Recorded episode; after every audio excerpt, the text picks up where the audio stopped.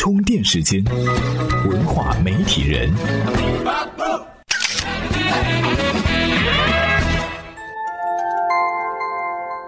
媒体与内容探知世界运行的新规律，欢迎您收听文化媒体人频道。说到网红，大伙脑海里自然就会浮现 Papi 酱、咪蒙、老罗等等，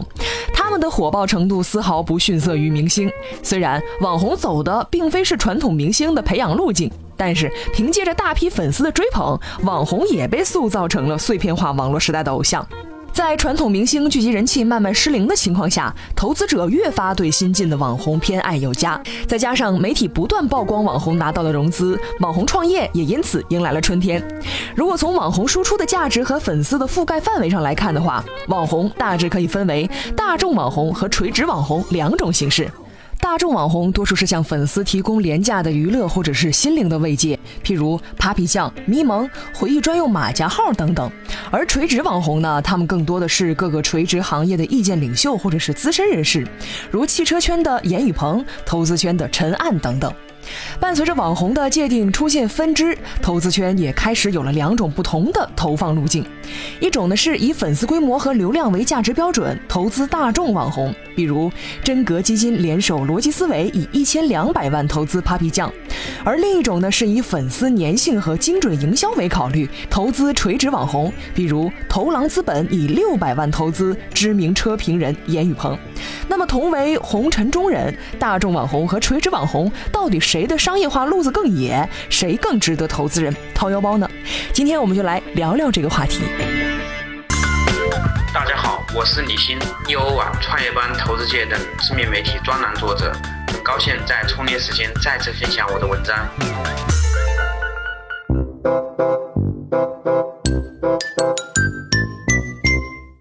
先来说说大众网红。作为2016年头牌网红，Papi 酱的微博、微信以及短视频平台的粉丝都是千万级的。他的每个商业化细节可都是牵动着媒体的神经，从估值两亿、融资一千两百万，到广告招标沟通会门票卖出八千元一张，单条贴片广告中标价高达两千两百万，这些数据可谓是一次次刷新了人们对于网红变现的想象空间。可没想到的是，广电总局放了一个大招，下令 Papi 酱的视频进行整改，Papi 酱也就不能像刚开始那样对待内容传播毫无顾忌了。现在我们可以看到，Papi 酱的视频似乎已经变得公式化，这种多重人格的剪辑方式，保不齐在未来某个时候会让大众产生审美疲劳。我们从 Papi 酱广告竞拍前后的互动数据上可以看得出，他的微博粉丝活跃度和围观热情已经呈现了下滑的趋势，而粉。粉丝的活跃程度必将影响广告的收入，所以大众网红的路并没有想象的那么好走。现阶段，大众网红在商业化的过程当中有些进退两难。关于这个，我们来听听今天的充电贴士怎么说。充电贴士：大众网红对受众注意力资源的争夺愈发激烈。而百分之九十五的大众网红其实是靠游戏精神在苦苦支撑，像 Papi 酱一样获得巨轮融资的实在是凤毛麟角。实际上，大众网红的生命周期往往取决于内容的持续性和粉丝的活跃度。但是，即使是早期备受追捧的 Papi 酱与其合伙人打造的内容生产平台 Papi To B 也是鲜有人关注。目前，大众网红的变现渠道主要是依靠打赏、贴片赞助、视频植入广告。但是过火的功利化变现思维却会面临掉粉的尴尬境地，可见大众网红在商业化过程中确实遭遇了两难。大众网红吸引受众的注意力相比，垂直网红的优势更在于其影响力。知名投资人黄斌认为，网红经济的提法是现在才出来的。换个说法，可能理解的角度就不一样了。影响力经济其实呢一直都在，现在的影响力变现无非就是换成了互联网的几个形式，关键还是如何积累出来的影响力，如何变现。可见，想要真正拴住受众的心，并非一个简单的吸引眼球就行，还得在行业树立一个。龙头老大的影响力形象，这样才能让受众长久跟随。关于这一点，我们来听听经济学家郎咸平教授和马光远老师怎么说。充电语录。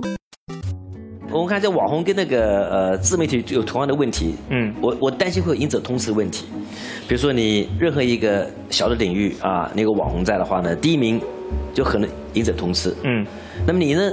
第一名就算第一名的话呢，你寿命是不长久的。嗯这个我觉得网红经济可能跟互联网经济有一个共同特点，就是你必须做行业的第一。嗯当然是你要是第二，你肯定就死掉。对嗯对那所以你看到大家如果是第一的话，那么资本肯定是争相追逐。《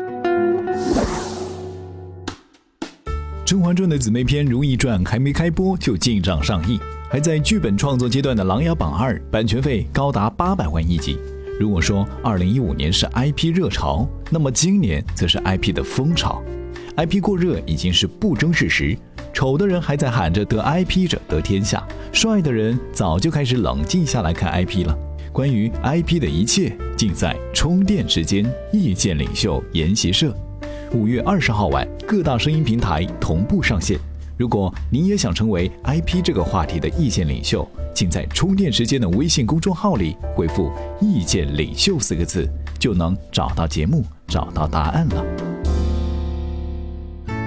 郎教授和马老师的观点无非是表达了一个道理，那就是做网红就要做该行业最资深、最有影响力的网红，这样才能得到投资家们的青睐。回到咱们之前提到的垂直网红，他们的优势不正在于他们在相关垂直领域的影响力吗？这些影响力不会因为个人品德、个人操行的过失，造成网红地位明显下滑。换句话说，垂直网红就是比一般大众网红的抗打击能力要强。比如高晓松，他尽管出了酒驾事件，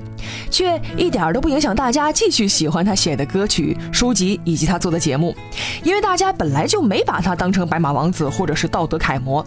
大家喜爱的本来就是高晓松真实的人格、思想与才华，所以靠着个人影响力在垂直行业几乎是没有办法被击打倒的。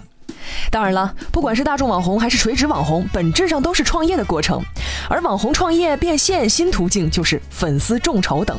网红之红可不是看粉丝多少，而是看有多少愿意贡献收入的粉丝。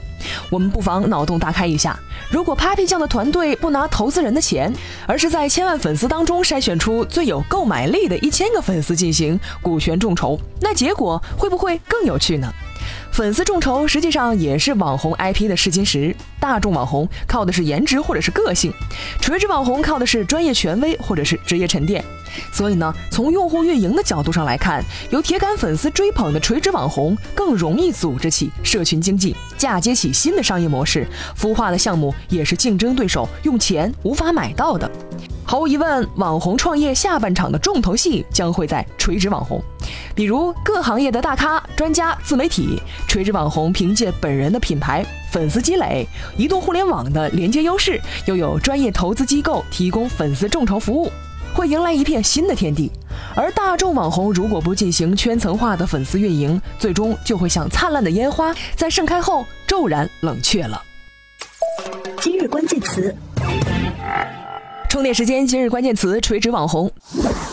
当我们都在谈论网红的时候，却很难发现网红其实并不是所谓的网络红人。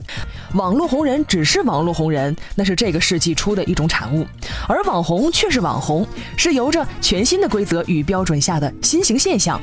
所以，网红和网络红人还是有区别的。比如，网络红人需要运气，网红只需要机智。网络红人输出价值观，网红输出价值。今天您在充电时间的微信公众账号中回复“垂直网红”四个字，给您分享一篇精彩的文章，看看网红与网络红人有何不同。本期节目由库里企划编辑，Loud News 老彭监制。如果各位很认可本期节目，可以在收听界面的最下方对小编进行打赏哦。好了，今天的节目呢就到这儿了，感谢您的收听，我们下期再见。全球最专业的云笔记类产品印象笔记现已成为充电时间的战略合作伙伴。充电时间所有会员可以免费获得印象笔记提供的高级账户。您在充电时间微信公众号回复关键词“印象笔记”查看领取详情。更多福利关注微信公众号“充电时间”。